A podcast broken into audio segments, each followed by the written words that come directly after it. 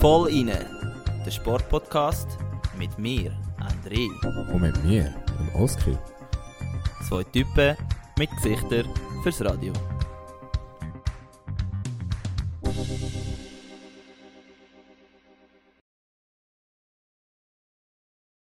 Hallo liebe Sportfreundinnen und Freunde, willkommen zu der Voll-Folge Nummer 57.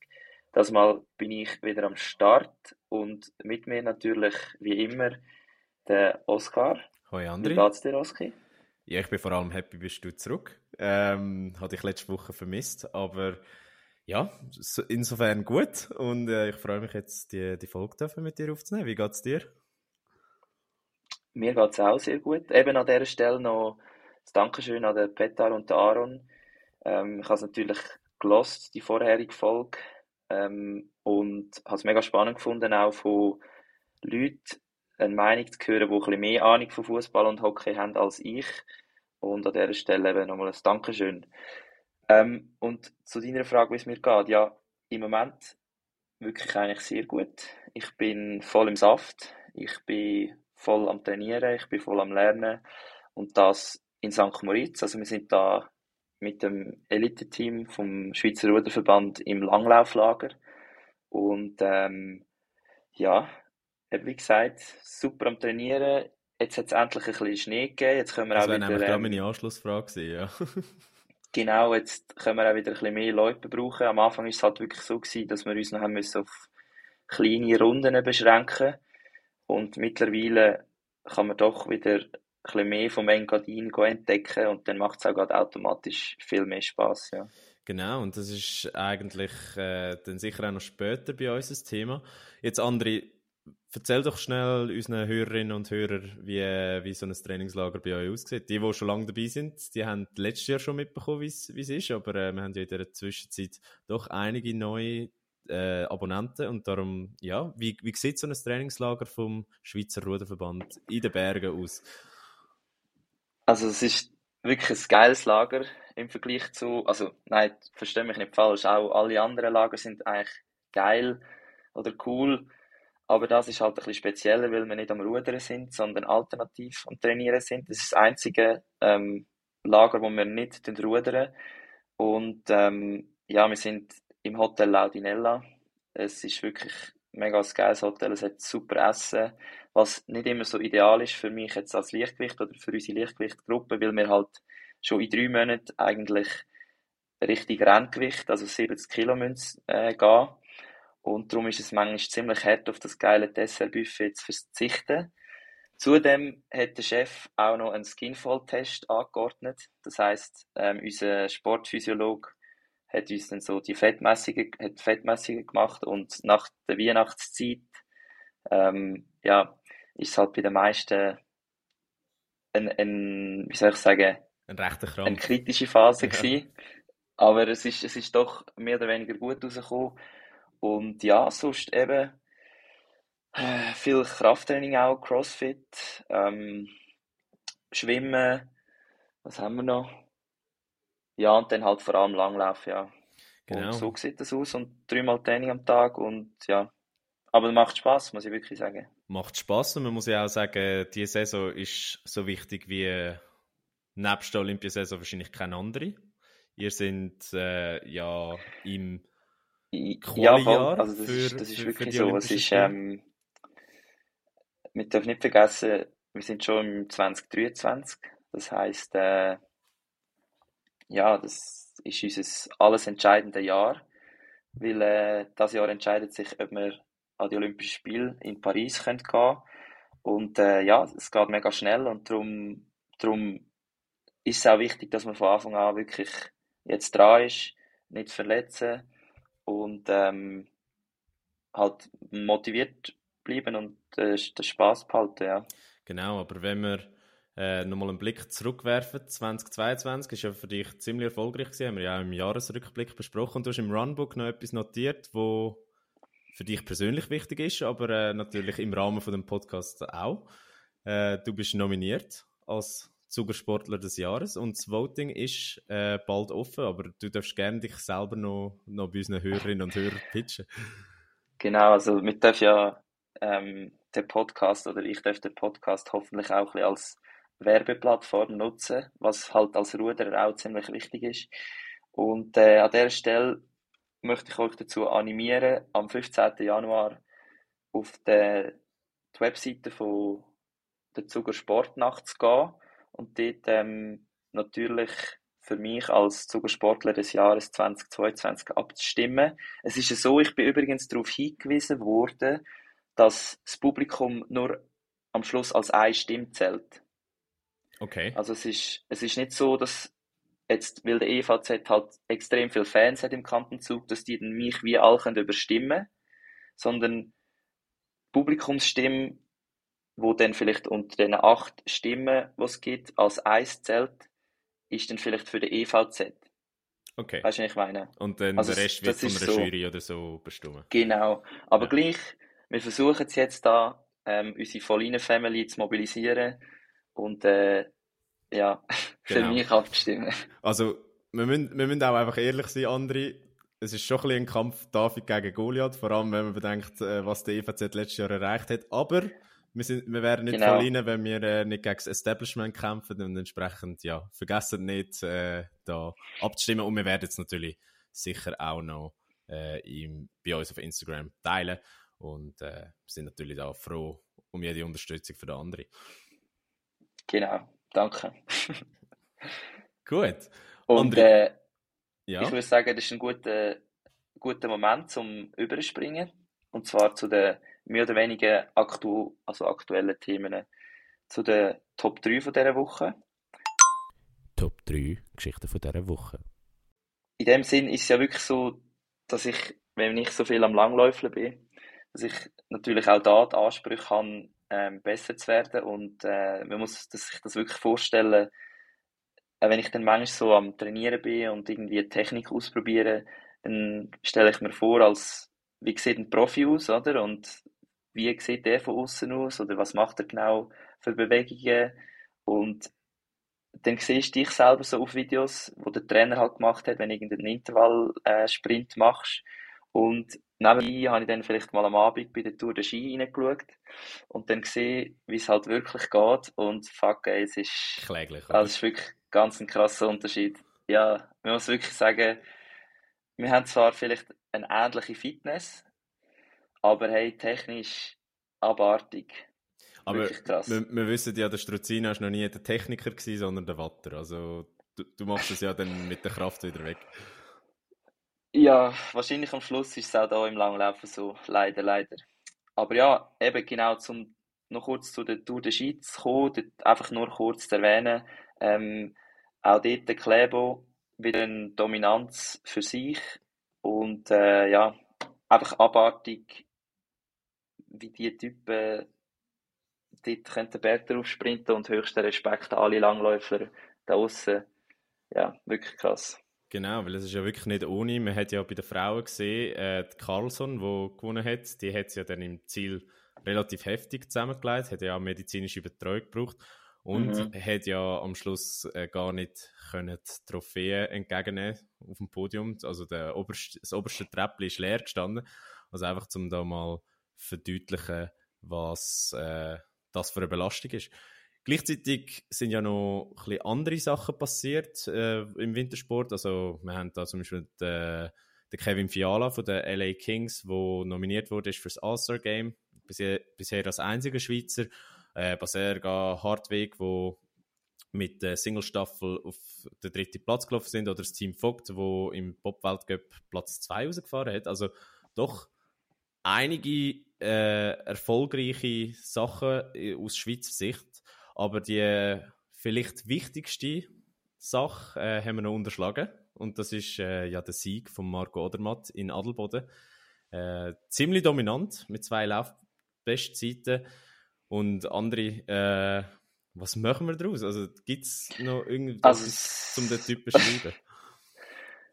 Ich weiss im Fall, mir, mir fehlen mittlerweile auch die Worte und auch jetzt hier in unserem Sportteam, also jetzt im, in der Rudernazi wird natürlich äh, der Odermatt auch heiß diskutiert. Einfach im Sinn von, man, wie geht, wie kann das weitergehen? Kann, wie, also, irgendwann muss es ja eine Stagnation geben oder kann man einfach immer besser und besser und schneller werden und schneller und immer gewinnen und, und wir alle sind uns ja eigentlich tagtäglich mit dem Thema am befassen. Also zuerst müssten wir mal so gut werden wie der Odermatz und die Frage dann eben können beantworten. das das wäre noch was, ja. Aber nur schon einfach von, von auch, auch wir als Sportler und Sportlerinnen fragen uns, ja, oder sind, wir fragen uns nicht, sondern wir sind einfach ganz krass beeindruckt, ja. Genau, weil man muss ja sagen, in 13 Rennen 11 Podestplätze, im Durchschnitt 80 Punkte pro Rennen mitgenommen.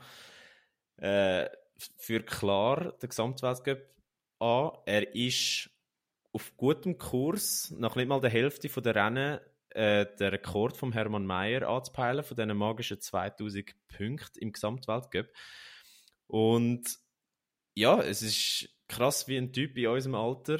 Das, das vergisst man nämlich auch. Ja. Wir sind gleich alt wie er. Aber ich glaube, das ist ähm, ein allgemeines Phänomen, dass Sportler, die sehr gut sind, werden immer älter geschätzt, als sie sind. Genau, aber dass der Typ mittlerweile in der Rangliste der Schweizer mit den meisten Weltcup-Siegen, glaube sogar auf Platz 3 schon ist. Hm. Das heißt, äh, er könnte den Rekord von Pirmin Zurbrücken mit 40 Siegen noch erreichen in seiner Karriere, was absolut krank ist. Und was speziell war an dem Rennen, was wir ja unbedingt besprechen müssen, ist das, was du schon angedeutet hast im Intro, dass es ja sehr warm war die letzten paar Tage und es äh, hat ein bisschen komisches Bild gegeben in Adelboden. Die Rennstrecke war ja rum, aber es war ja einfach so ein weißer Faden in einer grünen Landschaft. Und äh, ja, André, was, was machen wir aus dem? Also, mhm. beziehungsweise du, wo das jetzt ja auch aktiv spürst, wie, wie kommt dir das vor? Also, ich habe mir gerade vorher überlegt, dass es eigentlich ist ja der Skisport wirklich ein Sport, ein Natursport. Also man kann, es ist ziemlich einfach. Man braucht einfach zwei Ski und dann kann man halt wirklich im Winter auf den Berg fahren. Und von dem her, es braucht weißt nicht irgendwie große Infrastruktur wie Formel 1 braucht es eine Rennstrecke, es braucht ein Stadion, es braucht einen Grandstand, es, es braucht einfach extrem viel rundum und von dem her ist der Skisport ja eigentlich wirklich etwas mega Einfaches, was das anbelangt. Und was wir jetzt sehen, ist, dass es eben langsam ähm, wie soll ich sagen, größere Aufwände braucht, um so ein Rennen können durchzuführen. Von dem her finde ich es eigentlich nicht so ähm, krass, wenn man es jetzt mit anderen Sportarten vergleicht. Aber eben, wenn man es mit der Geschichte vom Skisport vergleicht oder eben mit der Geschichte vom, mit der Schneegeschichte, die wir jetzt in den letzten 100 Jahren erlebt haben, dann ist es natürlich mega außerordentlich, wenn man einfach die weißen Strich durch die grünen Landschaften sieht. Und auch, auch für mich ist es, wenn ich es wenn schaue, ja, kommen, mir, kommen mir verschiedene Sachen in Sinn, wie eben, ähm, macht es noch Sinn, das durchzuführen oder ist, wie nachhaltig ist das oder ähm, sollte man das noch unterstützen? Aber eben, wenn man es dann wieder vergleicht, jetzt, ich nehme immer wieder Formel 1, dann ist es immer noch extrem ja, effizient und ähm, einfach gehalten. Was meinst du dazu? Ja, also grundsätzlich stimme ich dir dort schon zu. Aber äh, ich finde, das Wort grün hat eben eine Mehrdeutigkeit in, in dem Zusammenhang. Ich glaube, was wir gesehen haben, einfach die Landschaft grün, oder? Mhm. Es ist frühlingshaftes Wetter und, und wir müssen uns wahrscheinlich darauf einstellen, dass das in Zukunft einerseits im Profi-Ski-Zirkus äh, so aussieht, aber auch für uns als Hobby-Skifahrer äh, nicht immer wird einfach sein oder nicht immer wird möglich sein, wie früher äh, Skifahren. Gleichzeitig eben, wenn wir von der Mehrdeutigkeit vom Wort grün reden, du hast schon angesprochen, die Nachhaltigkeit. Äh, ich frage mich, wie äh, nachhaltig ist es von einem Naturaspekt aus gesehen, dass man die Rennen durchführt? Also wie viel Sinn macht es, dass man da wochenlang Ski, äh, Schnee produziert in, und den lagert und dann auch mit extrem viel Salz schafft? was ja scheinbar nicht einen Einfluss hat auf, auf die Natur, aber ich frage mich einfach, äh, der ganze Aufwand, den man sich muss machen muss, um, so ein Rennen überhaupt können durchführen lassen und andererseits eben die Nachhaltigkeit im Sinn von, äh, wie attraktiv ist es für den Zuschauer, in so grünen Landschaften dann Skirennen zu sehen. Mhm. Vielleicht irre ich mich da komplett auch, weil man hat ja gesehen, das Mal in Adelboden ist ja die Stimmung trotzdem riesig gewesen. Ja, das war mega krass gewesen. Also wirklich heftig. Wenn die Schweizer Amis über die Kanten runtergekommen sind, hast du schon gehört. Also es ist ja ein riesen Volksfest, Absolut, oder? Es sind ja, ja. die 30'000 Leute und du weißt, und, äh, drei Viertel davon sind wahrscheinlich hackedicht. und, und, und wenn der Schweizer runterfährt, dann, dann wird es ziemlich laut. Aber das ist genau auch mein Punkt, den ich ansprechen wollte. Die Frage ist, jetzt, wo ein Marc Odermatt erfolgreich ist, klappt es äh, ja relativ gut mhm. mit dieser guten mhm. Stimmung. Aber was ist vielleicht in ein paar Jahren, wenn ein Marc Odermatt weg ist, wenn das Schweizer Team vielleicht nicht mehr so performt, wie es momentan performt? Ist dann die Stimmung immer noch so gut, wenn es grüne Rennen gibt? Und das, das ist so ein bisschen eben die Nachhaltigkeitsfrage. Ja. Also, ich, ich habe das Gefühl, es ist definitiv ähm, ein bisschen überschattet. Also es kann, nein, nicht überschattet, aber die Leute würden nicht so zahlreich kommen, wenn jetzt, äh, jetzt ein Schweizer nicht so gut wäre wie der Odermatt. Ähm, aber trotzdem, ich, man muss schon sagen, in der Schweiz hat einfach Skifahren so eine Tradition, dass es, glaube ich, noch lang wird müssen gehen, damit so Rennen nicht mehr stattfindet wegen wegen ja, Frühlingswetter. Also da habe ich wirklich das Gefühl, geht es noch lang. Und was ich mich einfach frage, ist zum Beispiel jetzt ein normales Skigebiet. Ähm, würden die echt viel früher sagen, hey, wir machen keinen ähm, Betriebs, äh, Betrieb mehr und stellen ein? Oder wie hoch ist da noch sozusagen die Hürde, wo dann der Skisport gleich noch auf sich nimmt, um so ein Rennen durchzuführen? Weißt? Also, wenn jetzt in Adelboden mhm. wäre dort normaler Skibetrieb, wäre wahrscheinlich schon lange abgesagt worden, oder? Gut, ist ja zum Teil auch abgesagt worden, effektiv, äh, für jetzt in Anführungs- und Schlusszeichen der Otto Normalverbraucher. Ja, das, das meine ich, ja. Aber ja, es, also die NZZ hat ja einen Artikel veröffentlicht und das ist 15 Jahre her, dort haben sie geschrieben, äh, in Zukunft wird es wahrscheinlich gar nicht möglich sein, Ski zu fahren auf unter 1500 Meter, was ja in Adelboden knapp der Fall ist, also mhm. äh, das Konisbergli ist auf 1300 Meter. Und ja, ich glaube, wenn das die Prognose ist von den Experten, dann, dann wird es äh, irgendwann mal happig für, für den Hobby-Skifahrer. Aber ich glaube jetzt aus rein Profi-Sicht äh, werden die schon irgendwie eine Lösung finden, weil es halt auch einfach, äh, glaube für den Standort, wo jeweils das Rennen austreibt, ja, mega. Geldmaschinerie ist. Mhm. Jetzt andere, andre, anderes Thema, äh, nicht bezüglich Nachhaltigkeit, aber nochmal zurück zum Odermatt. Und da hat mir jemand anonym einen Hot Take geschickt, wo ich nicht so ganz sicher bin, äh, was ich mit dem soll anfangen. Darum stelle ich dir die Frage. Und zwar hat der Odermatt langsam ein Verstappen-Problem? Also mit Verstappen-Problem also jetzt muss ich das versuchen mal erklären. Ich weiß aber nicht, ob ich dann richtig bin. Versuch es mal zu interpretieren, weil ich, ich habe dann noch nachgefragt, was genau okay. gemeint ist, aber es, es nimmt mich wunder, was du, was du darunter verstehst. Also für die, die den Verstappen nicht kennen, der Max Verstappen ist ein Formel 1 ähm, Fahrer von Red Bull und er ist in den letzten zwei Jahren Weltmeister geworden und diese Saison hat er eigentlich ziemlich klar dominiert und ist dann am Schluss eigentlich deutlich Weltmeister geworden, oder? Soweit korrekt.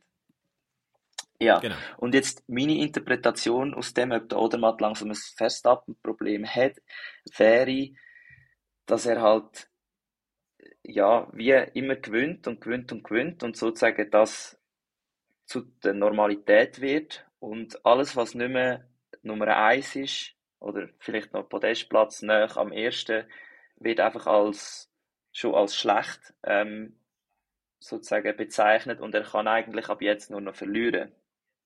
Das wäre so ein bisschen meine Interpretation. Ja, ist eigentlich, ist eigentlich eine gute Interpretation.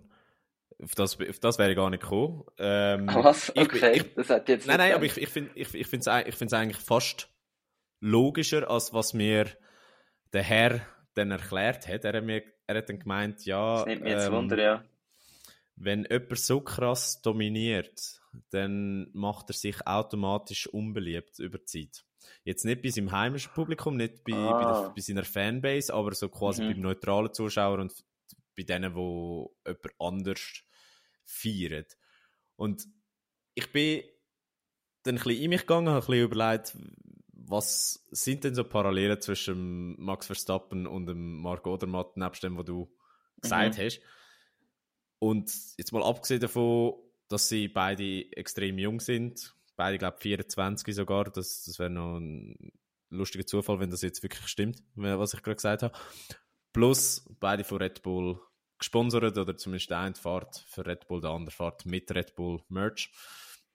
Aber sonst komme ich nicht wirklich auf einen grünen Zweig, was, was der Vergleich oder der sollte sein, weil was ein wesentlicher Unterschied ist zwischen diesen zwei, ist ja die Bodenständigkeit. Also Max Verstappen ist ja keine ja, Traurigkeit, hat ja auch kein Problem damit, ähm, seine Teamkollegen in Grund und Boden zu stampfen, wenn es muss sein, und mhm. äh, gegen das Team ja, zu ätzen, wenn es muss sein. Und ich glaube, da, das Problem hat ein Marco oder Matt nicht. Also der ist schon um einiges bodenständiger und, und halt auch so ein mhm. richtiger Büzerbub, habe ich das Gefühl. Ja, also da stimme ich dazu. Ich habe auch nicht das Gefühl, dass er in dem Sinn das Verstappen-Problem würde bekommen, weil ich habe eher das Gefühl, dass ihn das nur weltweit noch beliebter macht. Also der Odermatt, wenn er jetzt so gut ist. Weil eben er ist so ein eigentlich ein sympathischer, bodenständiger Typ. Ein bisschen, ja, einfach, er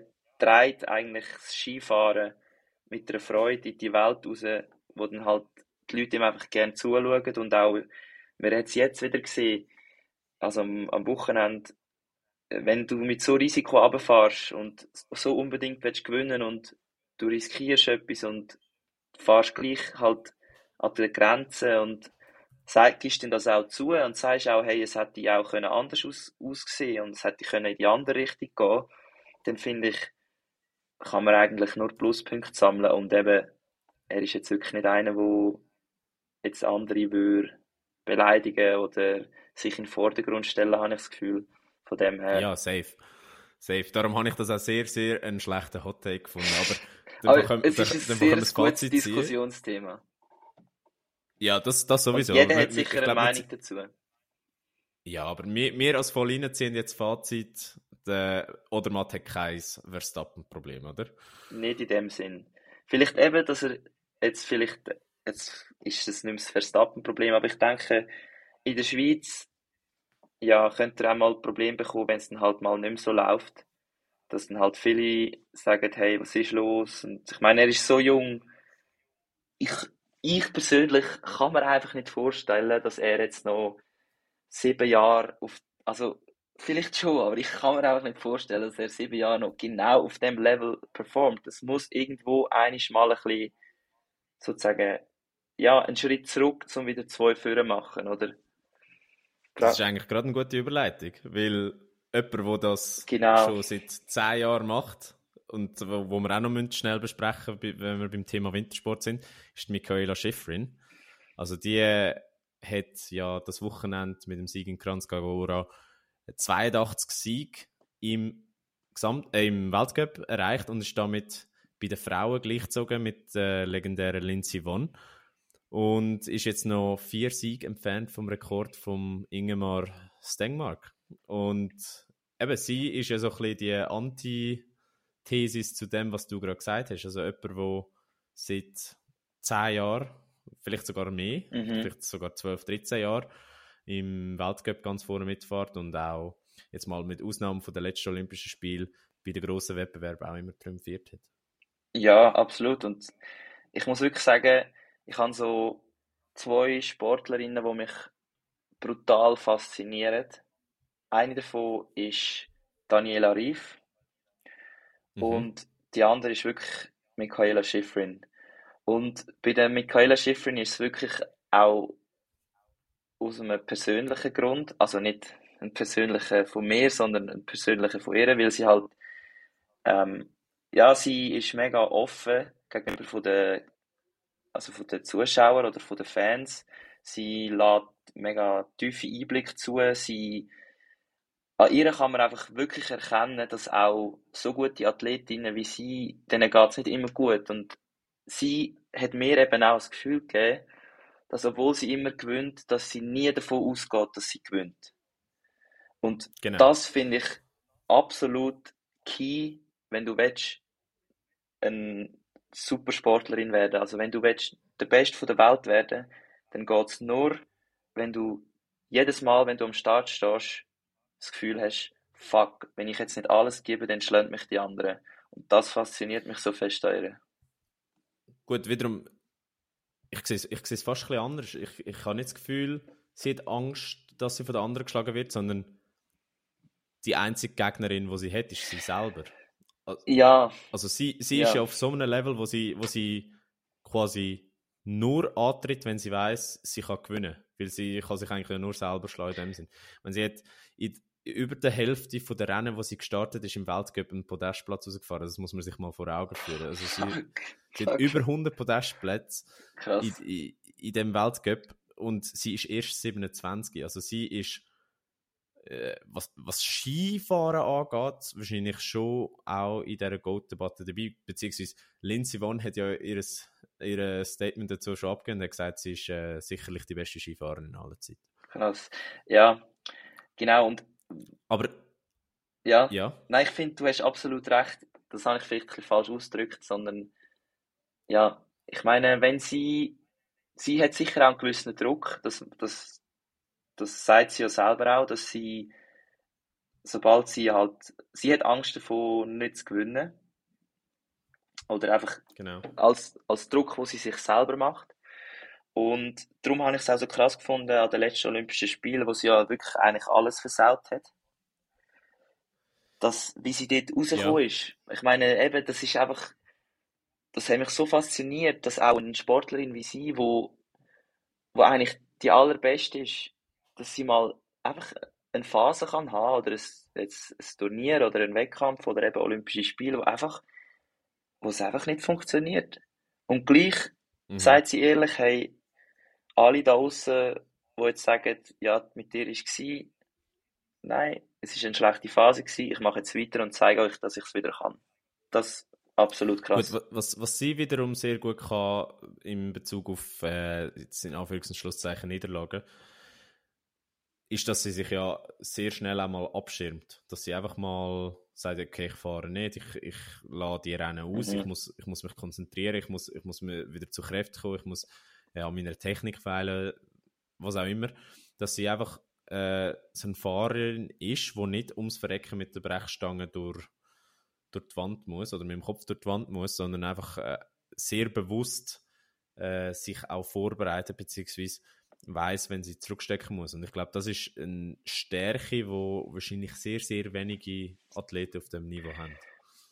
Ja, also das merke ich auch bei mir selber, das Zurückstecken ist, wenn du sehr motiviert bist und willst das Beste machen, was du kannst, ist das etwas vom Schwierigsten, wo du als Sportlerin oder als Sportler ähm, als Aufgabe gestellt bekommst. Also im richtigen Moment sagen, hey, jetzt brauche ich Zeit für mich oder jetzt muss ich kurz ein bisschen runterfahren, jetzt muss ich ein bisschen rausnehmen, ich darf jetzt gerade nicht mehr weiter ja, trainieren oder einfach nicht mehr auf dem Level. Und wenn ich es schon krass finde, ich meine, ich habe nicht eine große Aufmerksamkeit oder eine große oder eine Fanbase, die auf mich zählt oder ein, keine Ahnung, eine, eine Skiwelt, wo jetzt gerade alles kommentiert. Und ich finde es schon schwierig, für mich persönlich. Und dann muss man sich mal in sie hineinversetzen. Wenn sie jetzt ein Rennwochenende rauslässt und sagt, hey, ich fahre nicht, da wird gerade geschrieben und gemacht und gesagt und einfach, das ist, das braucht so eine grosse, eine krasse Stärke und eine Größe. Mega, mega beeindruckend. Ja, und entsprechend können wir auch als Fazit ziehen, die zwei sind nicht umsonst äh, dort, wo sie sind. Mhm. Sie sind äh, auch dieses Jahr wieder das Maß aller Dinge und wir müssen dann schauen im Februar, wie die zwei performen an der WM. Genau. Aber André, ein anderes Thema ist, äh, bleiben wir bei Wintersport, ist okay. Und dort äh, müssen wir über die Champions League Halbfinale reden. Der läuft in dem Moment, wo wir aufnehmen. Das heißt, es könnte auch ein riesen Fail sein, was wir jetzt da alles erzählen, weil, weil, weil etwas völlig äh, Komisches eintrifft. aber wir reden über das Halbfinale mit Schweizer Beteiligung. Und zwar geht es um unsere geliebte EV Zug. Und sie sind ja das erste dritte Schweizer Team in einem Halbfinale von der Champions Hockey League, wo seit, äh, wo seit 2014 ausgetragen wird. Und äh, ihre Gegner, äh, Tappara Tampere. Äh, in Finnland bist du nie gewesen, gell? Die Finnen. Nein, in Finnland bin ich nie gewesen, das, das ist noch auf der Bucketlist. Ähm, die sind ja nicht einfach jemand, sind, sie sind der finnische Rekordmeister mit elf Titeln, sie sind der amtierende Meister und auch aktuell in dieser Saison auf dem zweiten Platz nach Verlustpunkten sogar auf dem ersten. Und äh, ja, es ist etwas, wo könnte historisch sein aus Schweizer Sicht, oder? Der mögliche erste Einzug in Champions League Finale. Genau. Und Champions League, ähm, also Champions Hockey League, muss man sagen, die gibt's ist das wieder eine, eine Neulancierung seit 2014? Hat es die vorher schon genau. mal einiges gegeben? Die hat es vorher schon mal einiges gegeben, hat sogar ZSC Lions mal gewonnen. Okay. Da, das genaue Jahr weiß ich nicht, das war wahrscheinlich so 08, 09 rum, gewesen, wo man sogar ein KHL-Team geschlagen hat. Äh, Metallursk Magnitogorsk, ich glaube geheißen. Das weißt du Ich mag mich sehr gut erinnern. ja, ich mag mich sehr gut erinnern, weil die haben damals auswärts gespielt in Rappi, weil sie im Hallenstadion keinen Platz hatten, weil sie nicht damit gerechnet haben, dass sie in Champions League Finale kommen und haben das auch gewonnen als bisher einziges Schweizer Team. Okay. Dann ist es ja lang äh, die European Trophy gewesen. Die hat es ja mal gegeben. Stimmt, das war so ja. ein, so ein Sommervorbereitungsturnier gewesen. Und dann eben 2014 hat man dann das neue Format mit der Champions Hockey League mhm. äh, lanciert. Und genau, jetzt äh, sind die aktuell am Spielen. Ich habe gerade vorher reingeschaut. Ich äh, auch. Leider steht es, glaube 1-0 für, für die Finnen. Ja, aber das ist... Äh, Nichtsdestotrotz alles gut. tun wir mal so, als, als, genau. als könnte EVZ das noch locker kehren. Ähm, André, reden wir schnell über den Gegner. Tapra Tampere, ich habe schon angesprochen, das ist nicht einfach jemand, das ist ein, äh, ein Top-Team, eines der berühmtesten Teams. Genau. Und äh, die, sind, die sind ja auch vor allem berühmt, weil die in dieser neuen Nokia-Arena spielen. Und da bist du ja absolut, da, da, da du unser Stadionexperte bist bei Volline, äh, überlasse ich da dir schnell äh, ja, das. Ja, also sehr viel über die Nokia Arena ähm, habe ich vorher auch nicht gewusst. Ich habe ein bisschen mehr herausgefunden dank dem Podcast, muss man sagen. Sie hat 13.000 Plätze. Ähm, die WM 2022 hat in dieser Arena stattgefunden. Und man muss sagen, jetzt muss ich gerade schnell da das Bild schauen. Also jetzt rein von außen kann man durchaus sagen, es ist ein rechter Ballast. Also ähm, hat durchaus rein von stadionarchitektonischer Sicht ähm, eine gewisse also Seltenheit natürlich. Ähm, ich glaube aber, das bin ich jetzt aber nicht ganz sicher, ob es noch weitere Sachen drin hat. Also ist es ein Komplex? Das weiß ich jetzt gar nicht. Es ist, es ist ein Komplex und es wird auch unter Eishockey-Fanatiker das beste Stadion außerhalb von der NHL genannt. Sorry, ZSC an dieser Stelle. Aber Gut, ja. ja, und, und der Verein spielt nicht nur in einem grandiosen Stadion, sie haben auch grandiose Junioren. Man muss da schnell äh, zwei Spieler hervorheben, die in den letzten Jahren von Tappara, äh, Tampere dann auf, in die NHL gewechselt haben.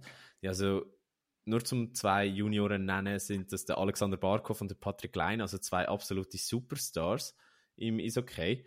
Und ja, das zeigt einfach schon mal die Dimension, wo, wo der Club hat. Und sie haben ja auch in der äh, äh, CHL-Saison gezeigt, wie, wie gut sie sind. Sie haben ja unter anderem Davos im Achtelfinal geschlagen und dann auch Rögle Engelholm, das ist der aktuelle Sieger gewesen, äh, im Viertelfinal geschlagen. Ist nicht, äh, und, sorry, schnell, wenn ich unterbreche, ist nicht der Tang, ja, Tannes vorher Trainer bei Rögle? Doch. Das, das stimmt, doch. oder? Okay. Aber das ist, das ist schon länger her. Das ist, das ist seine zweitletzte Station vor Ah, okay, gut. Ja, Aber auf was ich eigentlich auswähle, Ja, ist sorry. ja das Zug äh, mit der aktuellen Form die, die Saison, aber auch ähm, dadurch, dass wir gehört haben, wie gut das der Gegner ist, nicht der Favorit ist. Also das heißt, das 1-0 ist wahrscheinlich einigermaßen gerecht bis jetzt. Mhm. Äh, so wenn man die Form anschaut und die Stärke der Teams, aber andere, wir werden ja trotzdem darauf hoffen, mal, dass, dass das Zug da etwas reißt, oder? Ja, absolut. Also, und eben, es ist ja wirklich in diesen, in diesen Turnieren amix etwas ganz Spezielles, weil man hat ja gesehen, auch jetzt zum Beispiel beim Spengler Cup mit Ambry, dass sich eine Dynamik kann entwickeln und bis jetzt hat ja der EVZ die Dynamik in der Champions League gehabt. Ähm, da frage ich mich dann eben wirklich, kann das ein Trainer so spezifisch planen, dass er jetzt eben, wie du gesagt hast, vor ein paar Folgen hast du mal irgendwann gesagt, du machst dir keine Sorgen, jetzt auch bezüglich der Meisterschaft äh, und dem EVZ, weil sie richten im Moment alles auf den Champions League Sieg Genau. aus. Also wie krass, also erste Frage, hast, hast du wirklich das Gefühl, dass man dann sozusagen Meisterschaften so vernachlässigen darf, in Anführungs- und Schlusszeichen? Und zweitens, könnte man dann jetzt, falls wir jetzt rausgehen, auch wieder so schnell switchen, dass man dann wieder vollen Fokus auf die Meisterschaft könnte bringen? Mhm. Also, um deine erste Frage zu beantworten, ob man die Meisterschaft so darf schleifen eigentlich nein, würde ich jetzt mal behaupten. Gut, ja, Eig würde ich auch eigentlich behaupten, ja. nein, aber ich glaube, wenn es das erst zu erreichende Saisonziel die Champions League ist, weil die halt einfach schon im Februar endet und du Mhm. hast eine gute Dynamik in dem Wettbewerb, weil das gibt es ja manchmal. Das, also ich meine, du kennst es selber, Ja, voll. äh, dass, dass du in einem Wettbewerb auch gut bist und aus irgendeinem unerklärlichen Grund im anderen nicht. Dann finde ich das auch völlig okay, wenn man äh, sagt, okay, wenn das Saisonziel ist, dann, dann fokussieren wir uns wirklich auf das. Ähm, und um deine zweite Frage beantworten, ob man dann den Schalter kann umlegen kann, ich weiß es nicht. Ich, ich glaube, das ist sehr teamabhängig, aber ich glaube, gerade EVZ mit der Qualität, die sie im Kader haben, müsste eigentlich fähig sein, um den Schalter dort umzulegen. Mhm. Und ich glaube, eben, man hat in der Champions League gese- gesehen, dass man es könnte, dass, man- oder dass, dass man es kann Mhm. nicht könnte, sondern kann. Und, und ich glaube, sobald die Champions League-Kampagne du, durch ist, muss ein Schalter umgelegt werden. Mhm. Also wieso ich das frage, ist einfach primär, ich habe jetzt von dir eigentlich ein paar tröstende Worte erwartet, um meine Sorgen bezüglich EVZ in, in der Meisterschaft zu besänftigen. Aber okay, ja, Du musst dir trotzdem Fall, keine Sorgen machen. Die, die reissen das schon. Und, und auch wenn es über Pre-Playoff müsste das Jahr werden wir Meister, das Jahr werden wir Meister. das behaupte ich nicht, aber ich, ich glaube, sie werden sicher besser als der aktuelle 9. Platz. Und Das hoffen wir. Wenn wenn wir schon bei Fragen sind, dann André, dann müssen wir sicher noch besprechen, die Champions Hockey League, das ist wahrscheinlich denen, die nicht regelmäßig Hockey schauen, gar nicht so ein Begriff, oder? Also das heißt, die Champions Hockey League, äh, obwohl es sie schon so lange gibt, hat sie ja nie den Stellenwert erreicht, wo sie eigentlich sollte haben. Jetzt möchte ich dich fragen, wieso hast du das Gefühl, gibt es nicht mehr Hype um die Champions Hockey League? Ähm, das ist ein, ich glaube, das ist eine schwierige Frage. Also eine schwierige Frage einerseits, weil es extrem viele Gründe gibt, wieso das so ist, habe ich das Gefühl. Der eine, wo mir jetzt gerade in den Sinn kommt, ist sicher, wie du vorher gesagt hast, man kennt es zu wenig. Also es ist, es wird zu wenig promoted ähm, in der, in der europäischen Eishockey-Welt, habe ich das Gefühl. Also viele eben sind sich, kennen jeglichste ähm, Teams und NLB-Teams von ihrem eigenen Land. Aber was wirklich Champions Hockey League ist, das wissen, ja, klar, Fans wissen das, aber sobald es dann aus dem Stadion geht, weiß man es nicht mehr. Also, ich denke sicher mal mit Marketing hat es zu tun. Ähm, ist vielleicht auch ein Grund, wieso es eben, es gibt es erst wieder seit 2014. Dann der zweite Grund ist in meinen Augen, dass einfach Schweizer Hockey oder das europäische Hockey noch sehr, wie sagst du dem, ähm, Lokalpatriotisch unterwegs ist. ja, ja, das habe ich, das habe ich gemeint, so sehr konservativ, dass man auch wirklich, auch mit dieser Ausländerregelung, das ist, das kommt ein bisschen ins Gleiche rein, habe ich das Gefühl, dass man einfach noch auf alte Werte beruht und da wirklich sozusagen einfach der Beste, lieber der König, wie sagst du das, der König im Dorf als der Bettler in der Stadt. Genau. Also so ein bisschen in dem, in dem Stil. Und ich denke aber, ein Grund ist sicher auch, weil einfach das Schweizer Hockey zu schlecht ist. Meinst du, Schweizer Also, Hockey ist zu schlecht oder gibt es andere Mm. Gründe, wieso die Schweizer oder die Schweizer Teams nicht Nein, so wirklich performt haben in dieser Champions League oder Champions Hockey League? Also was ich damit meine ist, sobald es jetzt eben jetzt auch nur schon, dass der IVZ jetzt im Halbfinale ist, das gibt sicher schon mal einen Schub an dieser CHL in der Schweiz. Also nach dieser Saison wird man sicher mehr wissen über die Champions Hockey League in der Schweiz und wieso die Schweizer Teams ähm, nicht besser sind.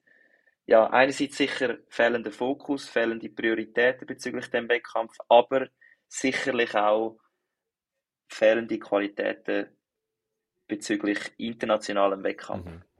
Ja, was, was noch interessant ist, wenn wir bei fehlendem Fokus sind, was ja oftmals ein Vorwurf ist, da ist, dass die Teams grundsätzlich gar nicht großes Interesse haben, weit zu kommen, weil die ganze Reiserei und, und entsprechend ähm, alles, was es bedingt, äh, so weit zu kommen in der Champions League, auch von der Belastung her, äh, negative Folgen hat für das Team. Sowohl äh, aus, äh, sagen wir, sportlicher Sicht, weil die Belastung einfach höher ist, aber auch äh, aus Mhm. finanzieller Sicht, weil es gar nicht gewinnbringend ist. Also das heißt, man muss das Turnier praktisch gewinnen, damit man eigentlich mit einem Gewinn wegkommt, weil dann bekommt man die 3,5 Millionen Preisgeld. Aber sonst ist es eigentlich Mhm. Äh, ein rechter Verlustpunkt für die Teams und das ist ja auch immer wieder so ein bisschen der Vorwurf gewesen, wo, wo man hat, äh, gegenüber den Schweizer Teams, dass sie auch aus, aus diesen Punkten nicht die volle Leistung abrufen international. Was ich aber nicht unbedingt glaube. Ich glaube, ähm, der, der Sportler ist nicht so. Ist, Ja, was ist- ist glaubst nicht, du? Was ist ich glaube, der? Sportler ist nicht, so, ist nicht unbedingt so polet, dass, äh, dass, ihm, dass ihn das interessiert.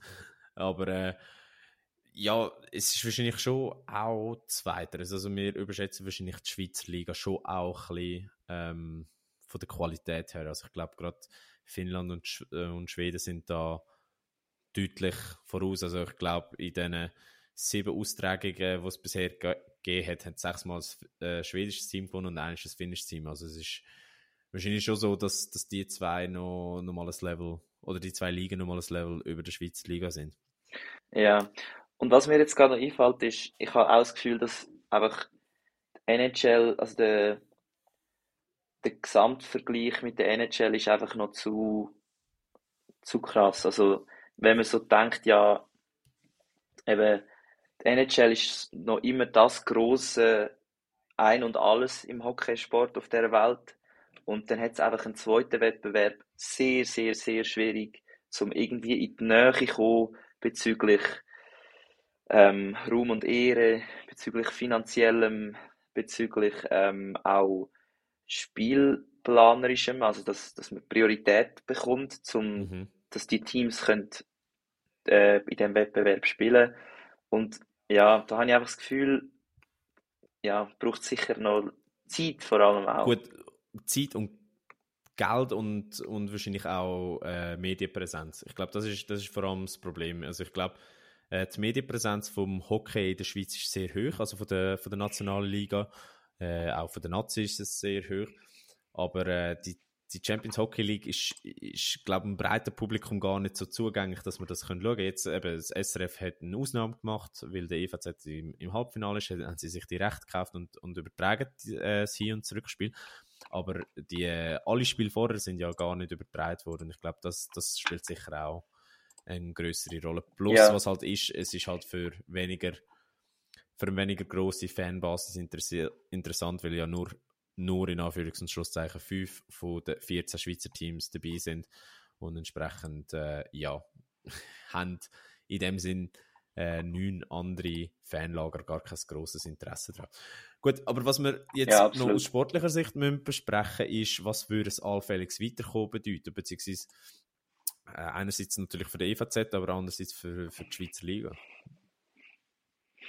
Ich glaube, ein paar Sachen hast du ja schon angetönt, aber Ja, genau. Also ich denke, für's, also für die Schweizer Liga wäre es halt wirklich ein, einerseits, für die Schweizer Liga selber wäre es ein Qualitätsbeweis, oder? Ich meine, das ist ein Team, wo, wo ja jetzt auch in der Schweizer Liga dominant ist, oder ja, im Moment nicht so dominant ist, aber in den letzten paar Jahren sehr dominant war, dass das auch auf europäischem Level kann wirklich Top-Mannschaften schlagen und auch wirklich zu den besten Teams gehört. Das wäre ein Qualitätsstempel.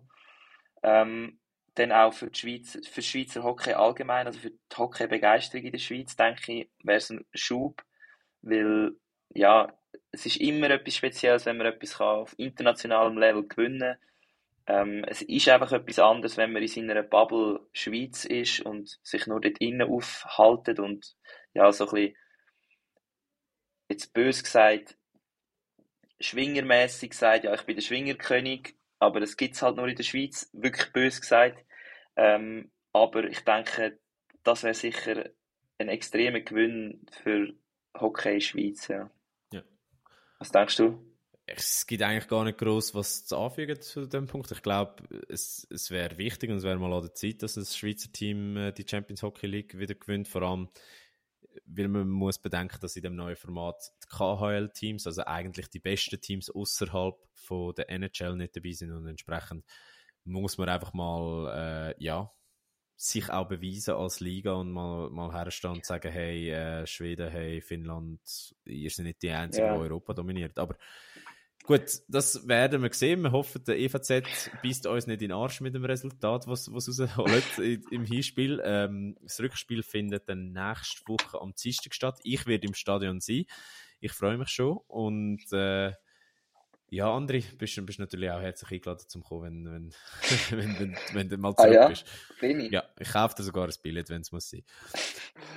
Ist gut. Ähm, André, anderes Thema, anderes Thema, das wir noch müssen Ja. ansprechen Einer der berühmtesten Fußballer aus den letzten paar Jahren hat gefunden, so, Jungs, Mädels, ich hänge meine Schuhe an den Nagel und ich höre mit 33 auf Fußball spielen. Und es ist ja niemand geringeres als der Gareth Bale. Und bevor wir über ihn reden, muss ich dich fragen, was verbindest du mit dem Gareth Bale? Das wäre gerade meine erste Aussage die ich nachher gemacht hätte, wenn du fertig gewesen wärst. Ähm, vor allem wiederum meine Kanti-Zeit, ähm, weil er dort äh, frisch zu Real Madrid gewechselt hat. Und wie äh, das vielleicht ein paar schon wissen, ist unsere Kanti-Klasse ziemlich real, ähm, wie sagst du, lastig gewesen. Und ja, ab dem Moment habe ich ihn dann auch gekannt und unter anderem wegen dem brutalen Transfer, wo ja damals, ich weiß nicht, ist es der neue Rekord gewesen? Ich glaube, es ist der neue Rekord gewesen, aber aus Eitelkeit gegenüber Ronaldo haben sie es nie als Rekord betitelt. Weil er hat, glaube ich, 4 Millionen mehr gekostet Okay. als der Ronaldo damals. Aber ob das jetzt stimmt oder ob das, ein, ob das gefährliches Halbwissen ist, ähm, sei jetzt mal dahingestellt. Ja, wir reden von, von 100 Millionen. Und ja, also man muss sich das einerseits mal eben vorstellen, jetzt in der heutigen Zeit ist es schon wieder ein paar Mal übertrumpft worden. Also fast Aber schon damals, Normalität, nicht, dass es wenn- pro, pro Transferperiode so ein, mindestens so einen Wechsel gibt, ja. Krass. Ja, aber damals, also wann ist das gewesen? 2013. 2013 ist es wirklich heftig gewesen und ja, dann halt auch, was, was verbinde ich noch mit ihm? Seine, seine, seine Glatze, die er immer versucht hat, mit seinen langen Haaren zu überdecken, oder sagt man zumindest. Der glatte Ansatz, ja. Und ja, dass er einen schwierigen Stand gehabt hat, nachdem der, wer ist es gewesen?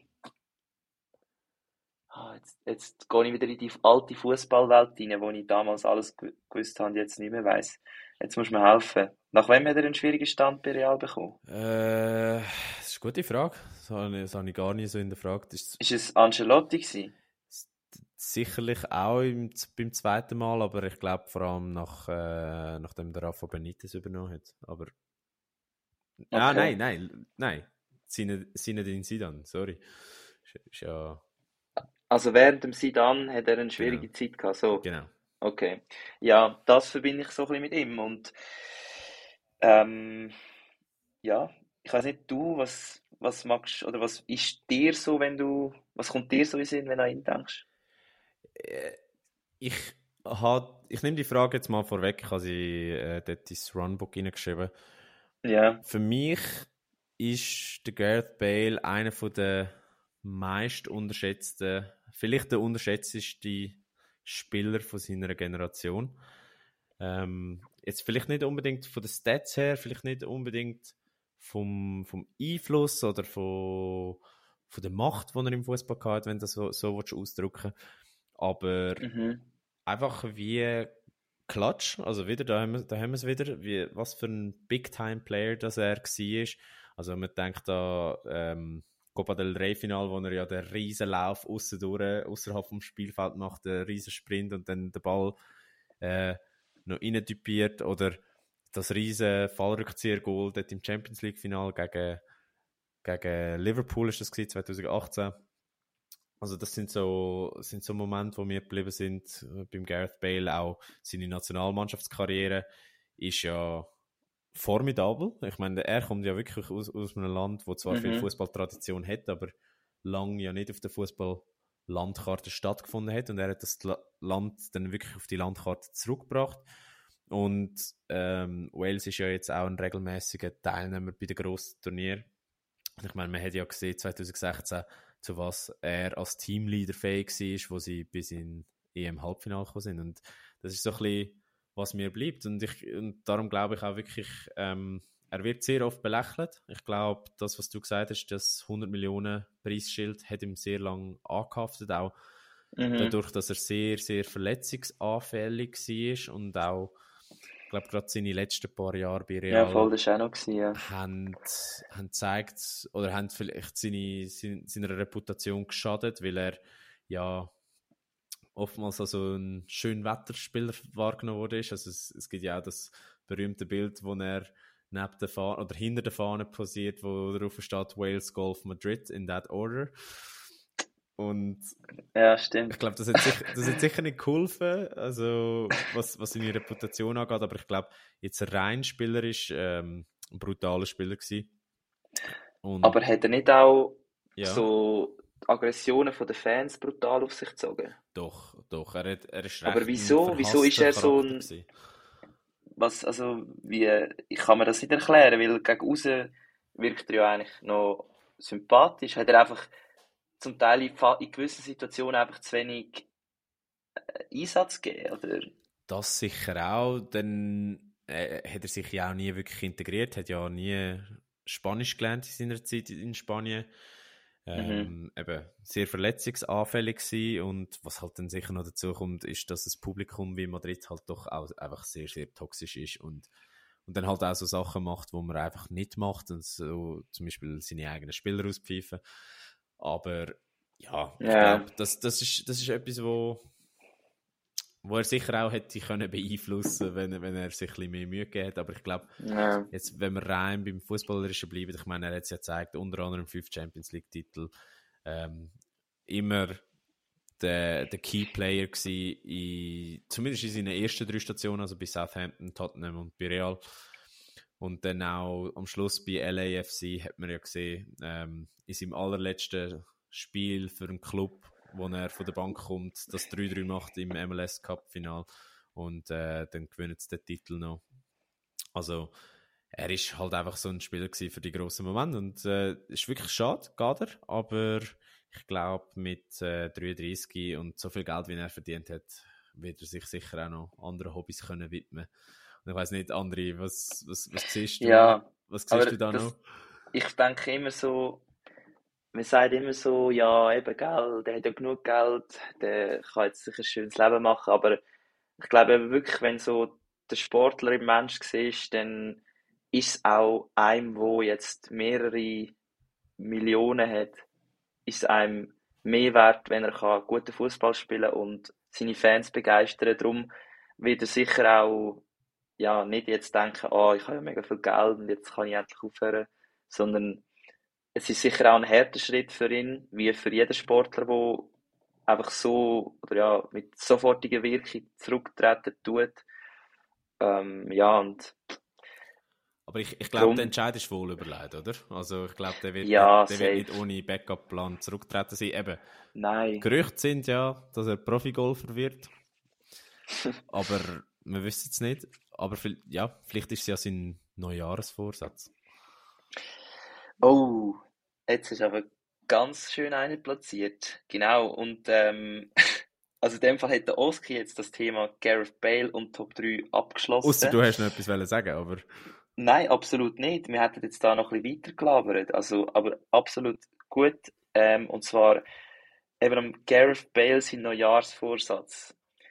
Ähm, zum Thema Neujahrsvorsatz, wenn wir jetzt das Thema Top 3 abschliessen, es ist ja die erste Folge im neuen Jahr 2023 ähm, von voll rein. Noch kurz rückgreifend, was denkst du, was ist sein Neujahrsvorsatz neben Golfen? Vielleicht mal in die Türkei mal eine Haartransplantation gemacht, ich weiß es nicht. also, was was, was kommt dir in den Sinn? Nein, keine Ahnung. Ich jetzt, das ist genau das, was ich von dir hören hören irgendetwas Dummes. Gut, also von dem her, tipptopp. Ja, ähm, nur noch zum eigentlich die Neujahrsfolge vielleicht ein bisschen abzuschliessen. Unser Thema von der Woche. Ja, Neujahrsvorsätze kennt man natürlich aus dem Sport oder ich weiß nicht, wenn du Neujahrsvorsätze hörst, bei mir kommt vor allem etwas Sportliches in Sinn und zwar sagen, ab jetzt gehe ich dreimal in der Woche ins Gym ins Gym. Das ist so ein bisschen das, was mir in Sinn kommt. Oder ich ernähre mich gesünder oder ich gehe mehr joggen oder ja, so diese Sachen. Aber ich glaube, äh, Vorsätze können ja sehr, sehr allgemein sein und darum. Ja, natürlich. Jetzt mal ja. abgesehen vom Sportlichen, hast du dir das Jahr Vorsätze genommen oder gemacht? Da kommt die sportliche Arroganz ein bisschen bei mir. Und zwar sage ich mir immer, ich muss möglichst so bleiben, wie ich bin und das, was ich gut mache, noch besser machen und das, was ich schlecht mache, nicht allzu schlecht machen. also, schön. also da hast du dir nicht vorgenommen, dann mach einfach weiter, wie es immer geht. ja, eigentlich schon. Also natürlich, wenn man genauer werden sportlich gesehen, wirklich noch besser auf meinen Körper hören, dass noch weniger Verletzungen kommen und ja, also das wäre so mein, mein Ware, den ich rauspicken wenn ich jetzt einen müsste nehmen. Bei dir? Äh, ich bin ja eigentlich grundsätzlich gar nicht so Fan von so Neujahresvorsätzen. Aber ähm, haben wir das mal wirklich auch ein paar gemacht? Jetzt vor allem mhm. nicht sportlich. Ich habe zwar auch ein, zwei sportliche, aber ähm, ein Ziel ist sicher, den Fuß wieder zu Weg bringen, wo, wo ich verletzt habe im November. Genau. Wie, wie geht es dem eigentlich? Kannst du wieder ein bisschen joggen oder so? Ja, das ist eben das Problem. Ich, Im Alltag stört es mich nicht, beim Sport stört es mich halt schon noch recht. Und den wollte ich halt wirklich wieder auf Vordermann bringen, weil es hat mich wieder gepackt, Struzzi. Es hat mich wieder gepackt. Ich habe eigentlich meine Laufkarriere beendet, aber ich, ich habe Bock, wieder mal so einen Lauf zu machen. und, und das, das, also das wie, ist mein Vorsatz für... Wie soll das Verhältnis sein ja. zwischen Joggen und Gym im Jahr 2023? Boah, das, du stellst Fragen. Ähm, keine Ahnung, das, das, das kann ich nicht sagen. Aber das Ziel ist wirklich einfach, einen Lauf machen, wo, wo mein Fuß aushaltet, aber mich trotzdem fördert. Das heißt, äh, dass ich weiß es nicht. Ich, aktueller Formstand ist, ich kann nicht mehr als einen Kilometer joggen, ohne dass mir der Fuß wehtut. Ähm, ah fuck, das habe ich gar nicht gewusst, dass es immer noch so schlimm ist, ja. Ja, ist it is what it is, gell? Aber ja, einfach, ein, äh, mein, mein Ziel ist einfach, so gut in Form sein, dass ich einen Lauf kann machen kann, der anspruchsvoll ist, äh, ohne dass ich Schmerzen dabei habe. Das ist, das ist mein sportliches Ziel für 2020. Sehr gut. Ja. Das freut mich dann. Und sonst natürlich auch noch viele persönliche andere, die wir jetzt aber nicht da müssen im, im Detail. Wo, ähm, nicht, wo nicht so sportlich sind, sagst du? Bereden, ja, genau. Aber André, wir müssen ja kurz aufs Thema Vorsätze grundsätzlich eingehen, weil mhm. eben, du hast schon angesprochen, fast alle oder sehr viel von den Zuhörerinnen und Zuhörern werden sich Neujahrvorsätze gemacht haben. Und ich wollte da nicht den miesen Peter spielen, aber ich habe in der Recherche herausgefunden, dass 50% der Neujahresvorsätze innerhalb der ersten drei Monate wieder aufgegeben werden. Ähm, aber zum mich da ein bisschen beruhigen, es ist immer noch ein Vielfaches weniger äh, als bei so, sonstigen Vorsätzen, die noch viel früher abgebrochen werden. Also, falls ihr euch vorgenommen habt, dran. Und André, wenn, wenn, wenn wir schon dabei sind, hast du Tipps, wie man äh, Vorsätze kann, kann einhalten kann? Weil wenn jemand, wenn ich weiss, jemand ist genug verkopft, um seine Vorsätze durchzuziehen, dann bist es du. Und entsprechend musst du ähm, jetzt uns Tipps liefern, wie wir, wie wir ja, das können durchziehen können. Also der wichtigste von meiner Seite, der wichtigste Tipp wäre, ein Vorsatz allein lange nicht, sondern es muss immer ein Ziel dahinter sein. Also mhm. Du kannst dir jetzt nicht einfach sagen, ich will eben jetzt ein Sixpack. Ich will einen, ich einen geilen Body. Also, das ist schon ein Ziel, aber das Ziel ist viel zu allgemein. Also, das kannst du ja auf mehrere Arten erreichen.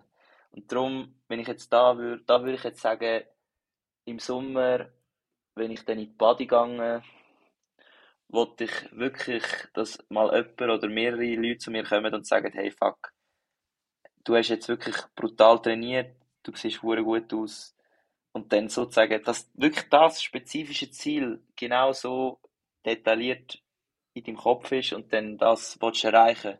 Also ich glaube, ein, ein Vorsatz ohne Ziel, ja, das, das wird eben, dann wird es nach drei Monaten gehst auf. Also das ist so mein eigentlich meine Haupt, ja, das, was mich eigentlich sozusagen am Ganzen dran halten, das Ziel, ja.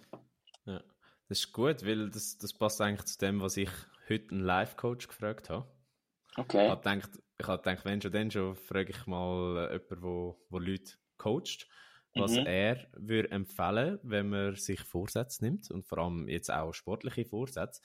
Und er hat mir gesagt, man soll einerseits realistisch bleiben mit dem Ziel, also man soll nicht... Äh, das wäre jetzt meine zweite Antwort ja. Man soll einen Plan haben, wie man Ziel erreichen will. Mhm.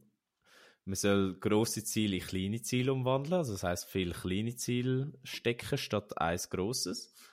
Mhm. Was er gesagt hat, ist fast das Wichtigste ist messbare Resultate. Also eigentlich das, was du angesprochen hast. Sixpack. Genau, zum Beispiel. Also ausgesehen wie der andere Sturzina. Das ähm, habe ich gesagt. wenn nötig Anpassungen machen im Prozess. Sich regelmäßig Reminder setzen. Also sich immer wieder ans Ziel erinnern mhm. oder erinnern lassen.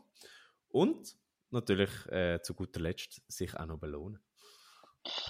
Ja, ja, das stimmt alles, das stimmt alles. Aber eben, schlussendlich am Ende vom Weg ist ja das Ziel und ich habe das Gefühl, wenn man das vor Augen behaltet, dann fragt man sich auch immer wieder, wo stehe ich bezüglich dem Ziel?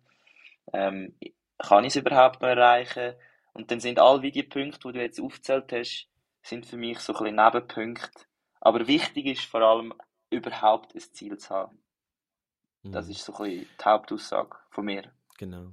Und wenn wir jetzt äh, von voll Hörerinnen und Hörern äh, Neujahresvorsätze würden hören, sportliche, dann kommen wir nicht rundum, dass es sicherlich auch Sachen gibt, die temporärer Natur sind. Also das heißt, dass zum Beispiel jemand sagt, ich trinke jetzt mal einen Monat nicht. Äh, Stichwort Dry January.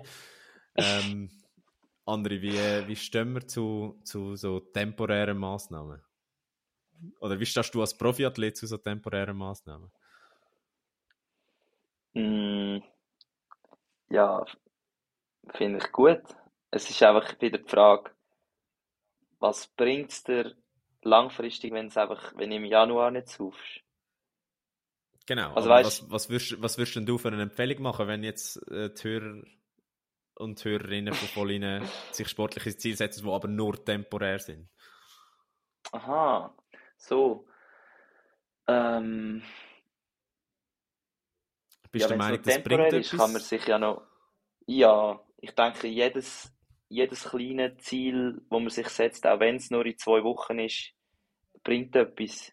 Und man lernt daraus und am Schluss weiß man, ob man es erreicht hat oder nicht, was man falsch gemacht hat, dass man es nicht erreicht hat. Ähm, und ich glaube, schlussendlich ist jedes, auch wenn du dir, also wenn du dir sagst, ich will dreimal ins Gym pro Woche im nächsten Monat und du gehst nur, bist nur je pro Woche einig gewesen, du bist wenigstens einig pro Woche gewesen. Also ich würde es immer so sehen. Ja, Mhm. so ein bisschen das. Genau, aber es gibt ja natürlich auch, auch noch die, das andere, die andere Seite vom Spektrum. Und da haben wir ja eigentlich einen recht interessanten Artikel gefunden, wo wir euch noch haben wollen präsentieren im Zusammenhang mit diesen Neujahrsvorsätzen, damit einfach niemand überreißt, sondern alle so ein bisschen, so ein bisschen geschmeidig bleiben und, und eben, wie gesagt, realistisch. Und André, willst du kurz zusammenfassen, um was es in dem Artikel gegangen ist und was wir herausgefunden haben? Mhm. Also es geht um sehr motivierte Leute, die Sport machen, vor allem ältere Leute, muss man da wirklich betonen, ähm, wo auch noch im, ja, sag ich jetzt mal, mittleren bis höheren Alter noch grosse sportliche Leistungen erbringen und zwar nicht ganz auf natürliche Art und Weise, sondern eben mit Schmerzmitteln. Ist zwar eben nicht Doping, also sie machen eigentlich nichts Illegales, oder nein, sie machen nichts Illegales, aber für den eigenen Körper, also für die Körperwahrnehmung, aber auch für die Gesundheit, für die langfristige Gesundheit ist es extrem gefährlich, auch sehr noch unerforscht. Ähm, also es geht genauer darum, dass eben in vielen, wie sagst du, dem, ähm, Breitensportanlässe wie Marathon oder Volksläufe oder auch in Trainingsgruppen wird Schmerzmittel als tagtägliches äh, Bettmümpfeli gebraucht, damit man wieder den Also Sport wie kann ausgegessen, ja. wie Sugus gegessen, damit man eigentlich dann kann super aufwärmen, damit man kann den Sport machen, das Turnier spielen und äh, ja, halt die täglichen Schmerzen nicht mehr hat. Und die Folgen davon sind ja halt wirklich breit. Also es kann sein, dass man kollabiert, es kann sein, dass man verschiedene allergische Reaktionen hat, es kann sein, dass eben, dass man Nierenschäden hat. Und ja, im Vergleich zu dem, dass man halt dann einfach an dem Tag jetzt vielleicht sein Knie nicht mehr so gut spürt, ja, muss ich sagen, eh, mal halblang, weil ich selber habe auch Erfahrungen mit Schmerzmitteln im Sport. Also, ähm, wenn ich Probleme mit der Rippe hatte oder ganz klar, wenn ich die Rippe kaputt hatte oder gebrochen hatte, dann habe ich zum Teil am Anfang Schmerzmittel genommen, aber ich habe dann ganz klar die Anweisung bekommen, dass ich nur so und so viel Training machen darf, weil man eben dann in dem Stadium, wo man die Schmerzmittel genommen hat, nicht mehr kann einschätzen ähm, ist jetzt das Training schlecht für meine Rippen oder ist es gut für meine Rippen? Also wir hätten wie einfach keine natürliche Skala mehr, was ja eigentlich der Schmerz ist im Sport. Und darum rate ich euch, und ich weiß, unser Publikum ist primär äh, unter sicher 35.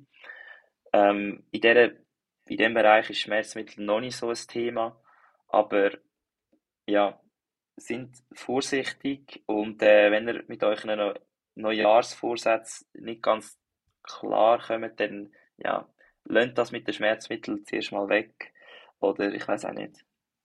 Tönt, äh, tönt auf natürliche Art und Weise euch äh, vorantreiben. Genau. Das wäre so ein bisschen meine, meine Zusammenfassung von dem Thema. Ich weiß nicht, deine Gedanken zum Thema Schmerzmittel im Sport, Oski? Du hast schon so gut zusammengefasst, was soll ich da noch sagen?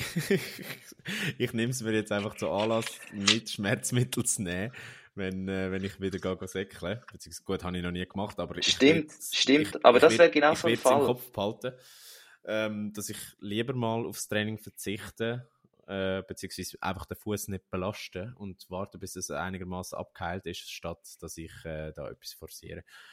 Jetzt, Ja, voll. Struzzi, zum Abschluss vom Thema müssen wir noch schnell über unsere Neujahrsvorsätze als Podcast reden. Wir haben es eigentlich schon im Jahresrückblick schon, ja, wie soll ich sagen, angetönt, beziehungsweise äh, gesagt. Aber haben wir noch irgendwelche Neujahrsvorsätze, wo, wo wir noch nie erwähnt haben? Ähm, nein, ich glaube, wir haben ziemlich alles am Anfang von der dritten Staffel gesagt, was wir uns vornehmen. Unser Voll-Jahr ist ja in einer anderen Rechnung. Also wir haben unser Genau, Neujahr halt im Herbst, muss man doch auch sagen. Von dem her mh, kann ich jetzt da im Moment gar nicht ergänzen, außer das, was ich schon gesagt hatte. Ja, also ich habe etwas, das ist mir heute in den Sinn gekommen und das ist eigentlich auch ein, ein Aufruf an, an unsere Community. Ähm, es geht mir wirklich ein bisschen darum, dass wir auf Insta auch wieder nicht mehr so aktiv sind wie auch schon. Unter anderem Zeit ist ein Faktor, aber auch ähm, natürlich ein Kreativität, wo vielleicht nicht immer vorhanden ist. Und äh, ja, ich glaube, wir wären froh um, um ein bisschen Inputs, was ihr gerne so würdet sehen bei uns mehr, nebst natürlich dem Hauptprodukt, wo bei uns der Podcast ist, aber äh, dann halt auch ähm, ja, unser kleines Nebenprodukt äh, Instagram. Und Genau. äh, darum, ja, wenn ihr, wenn ihr da irgendwelche Inputs habt, äh, dürft ihr uns natürlich da gerne Inputs liefern, was ihr gerne würdet sehen oder hören oder beides. Perfekt. Und, ja, haben, André, in dem Sinne hätte ich gesagt, wir hätten das Thema vom Tag auch mal abgeschlossen. Wir haben wieder ein bisschen überzogen, wir sind nicht unter der Stunde geblieben, wo wir uns vorgenommen haben. Das ist natürlich der Stimmt. grosse Jahresvorsatz. Grosser Vorsatz. Aber äh, wir arbeiten dran, wir kommen jedes Mal ein bisschen näher. Und darum machen wir es doch schnell mit den Songs von der Woche. Du hast äh, Ich einen, den ich nicht kenne. Hm, vielleicht wirst du ihn kennen, wenn du ihn hörst. Ähm, ich habe neu angefangen, das Jahr ähm, mit Ohrsten, also mit Kopfhörer beim Langläufeln. Äh, ist nicht ideal, wenn man in der Gruppe unterwegs ist, aber sehr geil, wenn man einfach mal allein ins Training geht. Go. Strozino, lauf nicht davon. Genau. So etwa tönt's. Und mein Lied, das ich beim Langläufen gehört habe, ist ähm, Sunshine 2009, Sean Baker Radio Version. Sehr gut. Ich habe einen alten Bekannten für geholt, äh, unseren Lieblingskünstler. Avicii. Habe in einem Nostalgieanfall mit absolutem Kater am Neujahrstag äh, ein bisschen Avicii gelost und habe dann gefunden, Dear Boy ist ein super Song, sehr underrated, ist noch nicht auf der Liste und entsprechend kommt er drauf. Sehr geil. Und ja, André, Genau. dann bleibt uns nichts anderes übrig als das Outro. Ja, das ist so. Wir danken euch ganz fest, dass ihr auch das mal dabei gewesen sind oder dass ihr jetzt noch dabei sind. Das wäre natürlich noch krasser. Äh, an dieser Stelle ganz großer Respekt.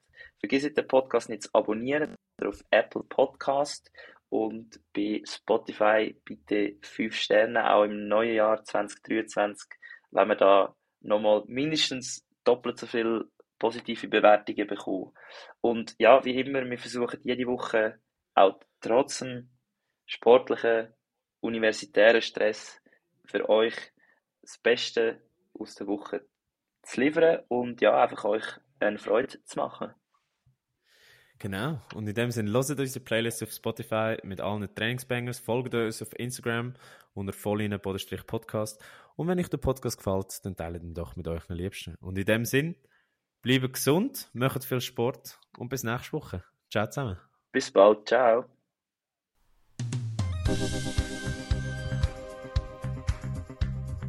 Voll inne, der Sportpodcast mit mir, André.